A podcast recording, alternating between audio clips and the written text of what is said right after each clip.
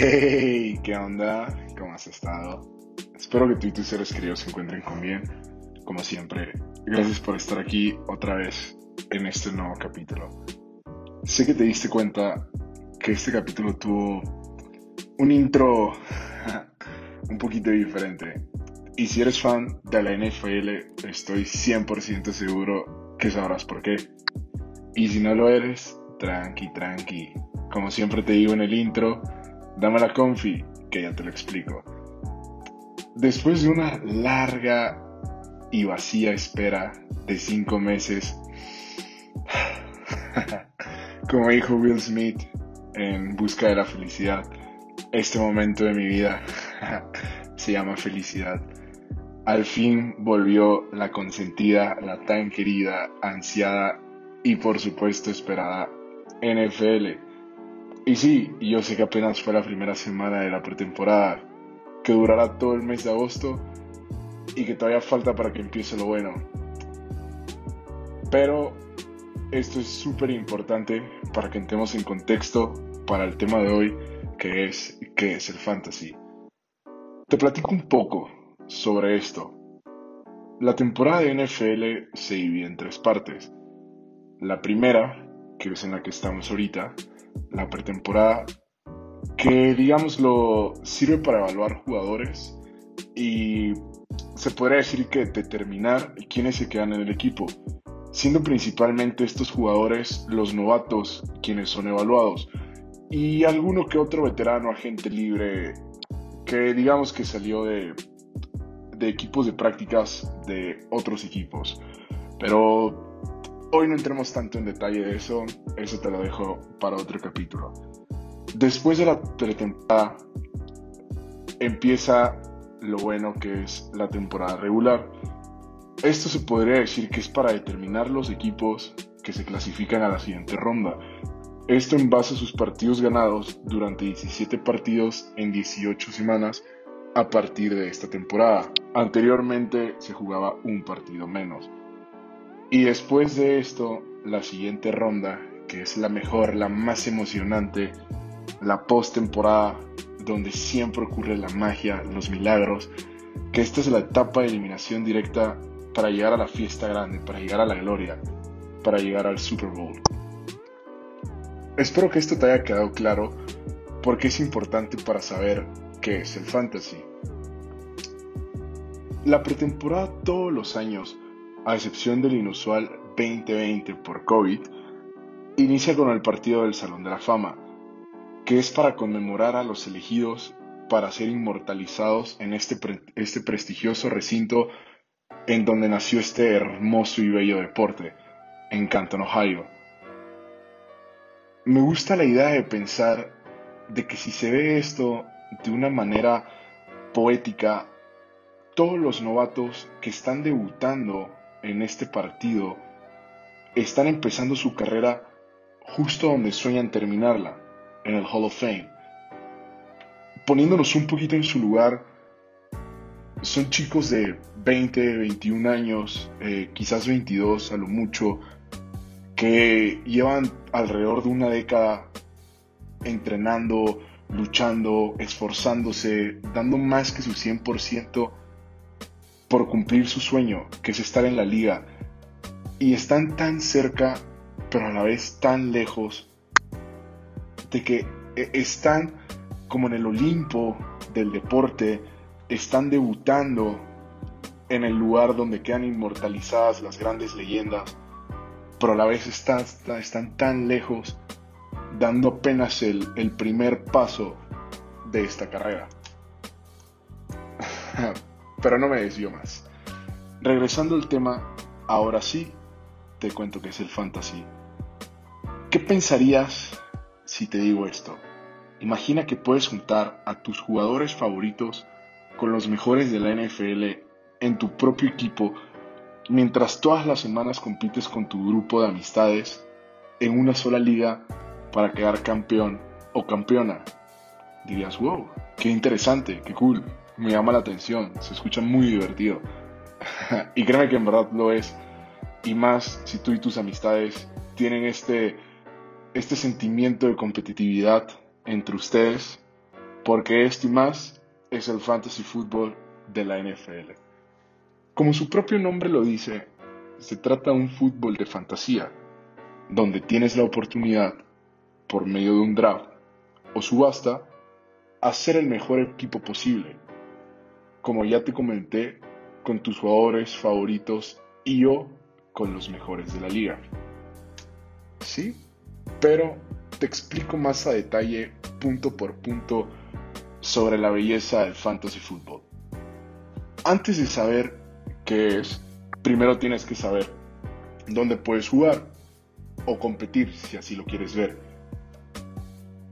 Existen diferentes plataformas en las que se pueden competir, pero hoy te recomiendo tres, que son las principales, siendo estas el Fantasy Football de ESPN, el Fantasy Football de Yahoo Sports y por supuesto el Fantasy Football de la propia NFL, que justamente esta es mi favorito y la que te recomiendo si tienes interés de empezar. Si eres una persona que va a estar debutando en el fantasy, te va a encantar jugar en la liga de fantasy de la propia NFL.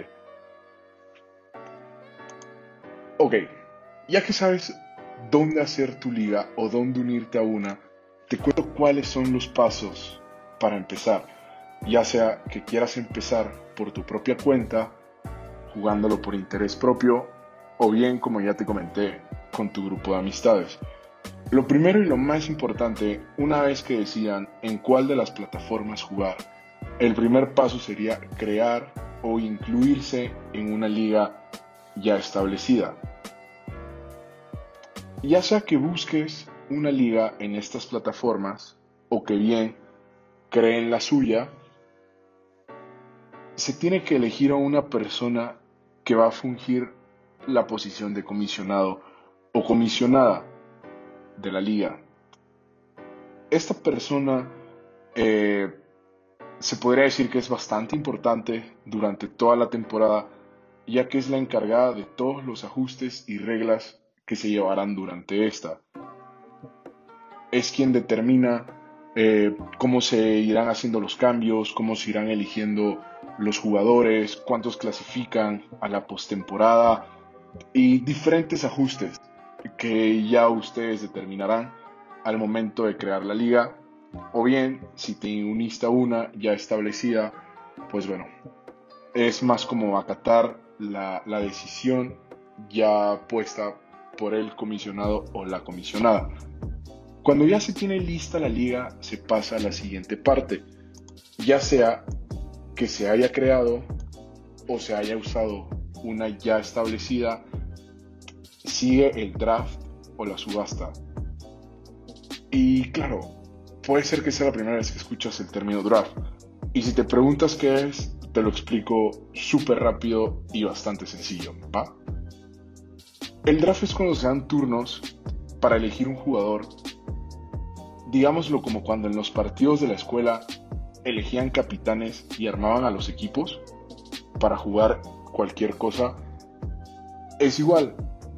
Aquí se dan turnos al azar y eligen en ese orden de manera ascendiente y posteriormente descendiente. Y te preguntarás, ¿qué quiere decir esto? ahí voy, ahí voy. Tú sígueme dando la confi que yo te llevo en este viaje. Esto quiere decir que iniciando cada ronda, el que eligió último ahora va primero. Ahí te hago un ejemplo. La primera ronda empieza 1, 2, 3, 4 y 5. En este orden. El orden lo elige al azar la misma aplicación. No se puede determinar quién va en el puesto 1, en el puesto 2, 3 y así sucesivamente. Esto es de manera ascendente y ahora va descendente. La segunda ronda va 5, 4, 3, 2, 1. En este mismo ejemplo, el 5, que fue el último a elegir en la primera ronda, ahora es el primero en elegir en la segunda ronda. Esto es para generar más un cierto balance en los equipos, puesto que si el que elige primero siempre va primero en todas las rondas, tiene mayor posibilidad de elegir a mejores jugadores que los que van últimos. En mi opinión, aquí es donde en verdad se ganan los campeonatos, ya que dependiendo de los jugadores que elijas, son tus probabilidades de tener éxito. Pero ahorita un poquito más adelante te explico un poco más sobre esto, ¿va? Y no creas que me olvidé de la explicación de la subasta, ¿eh? Justo a eso voy. Ya estoy llegando a esa parte.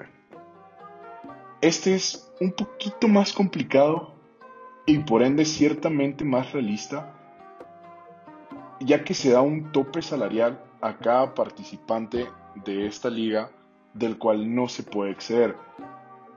Al igual que en la, en la otra modalidad, en el draft, se dan turnos para elegir, solo que la diferencia en este caso es que el que elige hace la propuesta inicial para empezar la subasta.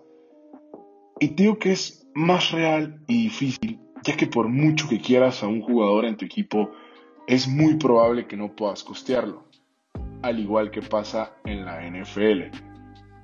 ¿Qué quiere decir esto? Te lo explico. Como ya te comenté, se pone un tope salarial. Esto se puede decir es el monto que se le da a todos los participantes de la liga por igual. Y con este presupuesto tiene que conseguir a todos los jugadores subastados. Por esto mismo te digo que es bastante más difícil, ya que tienes que saber cómo administrar el dinero que se te da inicialmente, ya que no puedes gastar ni un poco más. Una vez que todos tienen su equipo completo, solo queda esperar que empiece la temporada regular para que empiecen los partidos. La temporada regular que estamos esperando se podría decir que es la de la vida real. Si tienes cierta duda entre qué es mejor, si estar en una liga de draft o una liga de subasta, la verdad yo prefiero bastante el, draft, ya que eh, sin importar el qué o el cómo, el jugador que tú elijas es tuyo y nadie te lo puede quitar, a menos que tú lo sueltes. Que incluso hay jugadores, como por ejemplo, lo serían los MVPs eh, de las últimas tres temporadas, como Aaron Rodgers, mi jugador favorito, Lamar Jackson, y por supuesto, el favorito de muchos y muchas, Patrick Mahomes. La misma liga no te deja dropear a estos jugadores, no te deja soltarlos y que otra persona los tome. Ahorita un poquito más adelante te platico sobre estos temas. Pero volviendo a mi recomendación, el draft es bastante mejor que la subasta, ya que es bastante más sencillo, pero la subasta es un poco más interesante. Ver cómo se va desenvolviendo todo, aunque tú seas quien hace la oferta inicial por X jugador, si la otra persona en verdad lo quiere más que tú, podría invertir casi todo su dinero para poder conseguir a este jugador. ¿Esto qué quiere decir? De que aunque sea tu turno y tú hayas elegido a uno, no necesariamente se va a quedar en tu equipo. Pero sigamos al próximo punto, ¿va? Los partidos. Una vez que en la vida real, por así decirlo, empiece la temporada regular, empieza lo más importante y divertido. Dependiendo de cuántos sean en la liga, es como se distribuyen los partidos. Ya que si es una liga muy pequeña, se podría decir que se juegas dos veces contra todos, o bien si es una liga bastante amplia, te topas una vez contra la mayoría. Entonces los partidos se van distribuyendo al azar entre todos y al igual que en la NFL, todos los equipos tienen una semana bye o una semana de descanso en la que no se juega. Y te estarás preguntando, ¿cómo es que tú juegas? Y eso es bastante sencillo. Em, más que jugar, eh, es una estrategia lo que estás llevando, ya que tú eliges qué jugadores poner en tu alineación titular y lo que hagan estos jugadores de tu equipo en el partido de la vida real te irán dando puntos y el equipo que tenga más puntos al final de la semana será el ganador. Así todas las semanas hasta que empiece la postemporada de la liga, que empieza antes de la postemporada de la liga real. Ahorita te explico por qué. Empezando la temporada del fantasy, semana a semana, son tres. Está la semana de wildcard, después va las semifinales y después la gran final para determinar quién se lleva todo en la liga. Sí, esta gran final del fantasy se juega la penúltima, la penúltima semana de la temporada regular de la NFL. Esto porque como los equipos, eh, muchos de los que ya están clasificados para la postemporada real, descansan a sus titulares esta última semana, entonces se vería afectado el fantasy. Por esto mismo es que la postemporada empieza antes, porque a partir de la última, incluso varias ocasiones, a partir de la penúltima semana, ya no están los jugadores titulares. Imagínate que tienes a Patrick Mahomes y los Chiefs ya pasaron a postemporada siendo el primer lugar de la liga americana y lo descansan, entonces tú ya perderías a uno de tus jugadores estrellas de tu equipo. Por esto mismo es que la postemporada del fantasy no se juega al igual que la postemporada de la NFL real, por así decirlo. Aparte de que pues no todos los equipos clasifican, como ya te lo comenté, a la postemporada. Imagínate que todos los jugadores de tu equipo están en equipos que no clasifican, pues no tendrías con qué jugar, sería bastante más complicado. Y te estarás preguntando, pero ¿cómo es que suman puntos? Va variando un poco dependiendo de la posición. Las posiciones que tienes en tu equipo de fantasy es el coreback, tienes dos corredores, tienes una o dos alas cerradas, dependiendo de la liga, tienes a dos receptores y tienes un jugador flex, que puede ser un corredor, un receptor, igualmente dependiendo de la liga, incluso una ala cerrada.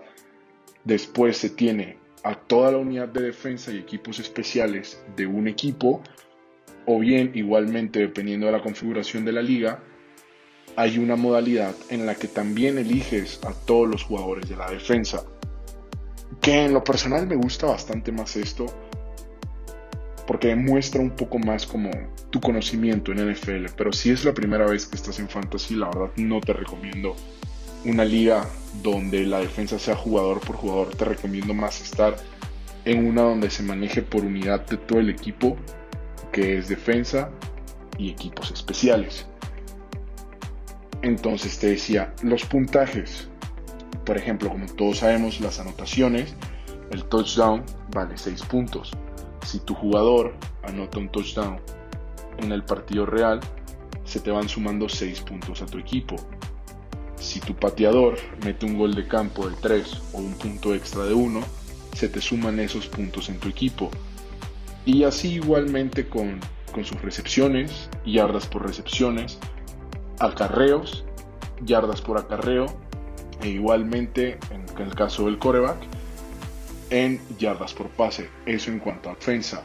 En la defensa cuentan los robos de balón, ya sea un fumble recuperado o una intercepción.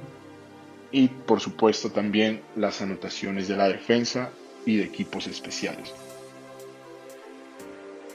Bueno, de aquí ya lo que quedaría saber es de que todas las semanas se podría decir que es un proceso bastante repetitivo, ya que pues es bastante sencillo y lo que tienes que hacer es ver a tus jugadores, los que tienen semana bye o semana de descanso en la temporada real, y armar tú tu estrategia, saber quiénes van de titular, saber a quiénes sentar, por ejemplo, saber que si tu jugador estrella, por muy bueno que sea, le toca esta semana contra una defensa muy buena, sabes de que no va a ser muchos puntos. Y si quizás tu jugador banca va contra una defensa bastante mala, entonces sabes que puede hacer más puntos. Y pensarás, wow, si es repetitivo debe ser bastante aburrido. Lamento decirte que la verdad te equivocas porque semana a semana, aunque sea el mismo proceso, siempre va cambiando por las lesiones, por las semanas bye, por el equipo, como ya te comenté, con el que se enfrentan tus jugadores. Tienes que ir armando tu estrategia incluso dependiendo de cómo está el equipo contra el que juegas. Es sumamente interesante, es sumamente divertido. Si tú y tu grupo de amistades son muy, muy competitivos, si tienes este espíritu como de, de querer siempre estarle ganando los unos a los otros, les va a encantar el fantasy te lo prometo, 100% seguro que les va a encantar. Y bueno, esto sería lo que es el fantasy football de la NFL. Pero espera, aún no terminamos. Aquí viene una muy buena sección que quizás en el último capítulo puede ser que no te haya gustado, porque quizás estabas esperando un pick real. Pero si viste la película y te gustó, en verdad espero que sí, y en verdad estoy bastante seguro de que sí te gustó. Es una muy buena película. Pero hoy sí traigo un verdadero pick de apuestas.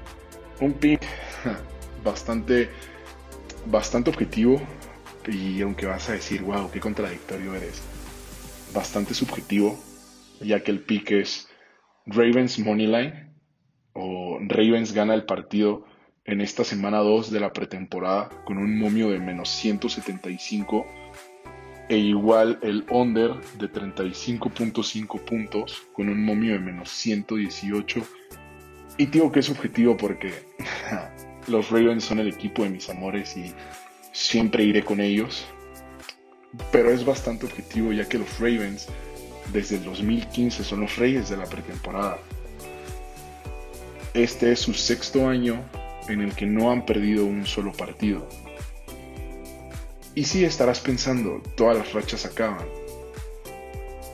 Pero la diferencia de el por qué estoy bastante seguro de este pick es de que a diferencia de la semana 1, Lamar Jackson va a abrir de titular, va a regresar, jugará Sammy Watkins, que fue una de sus adquisiciones más importantes en esta agencia libre y estará jugando toda la ofensa titular para agarrar ritmo para el inicio de la temporada.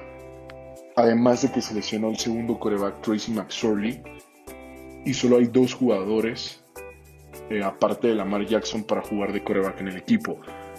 Y al ser pretemporada no pueden estar en el partido con solamente dos por algún tema de, de lesión, de oportunidades. Entonces por esto es de que Lamar jugará alrededor de todo el primer cuarto. Y es un pick, considero yo, bastante seguro.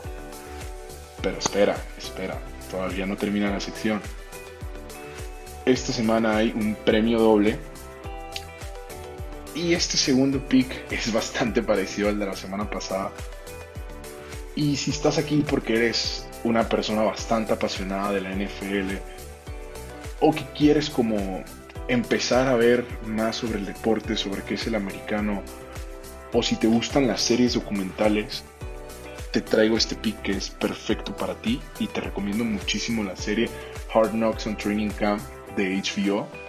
La puedes encontrar incluso en YouTube o si tienes el sistema de streaming de HBO, ahí están todas las semanas un capítulo nuevo es una serie documental de que va viendo eh, dentro del equipo toda esta etapa de, los campamentos de entrenamiento previo a la temporada, todo el, drama, entre comillas, que hay dentro del equipo, las peleas, eh, todos los movimientos de cuando cortan jugadores, es sumamente interesante, es muy llamativo verlo tanto por el lado del deporte como por el lado de, de los atletas, de este trasfondo de, ver que debajo de este casco, de estas sombreras, de quizás eh, estas grandes personas, también hay un sinfín de sueños, hay un sinfín de metas y a mí me encanta la verdad.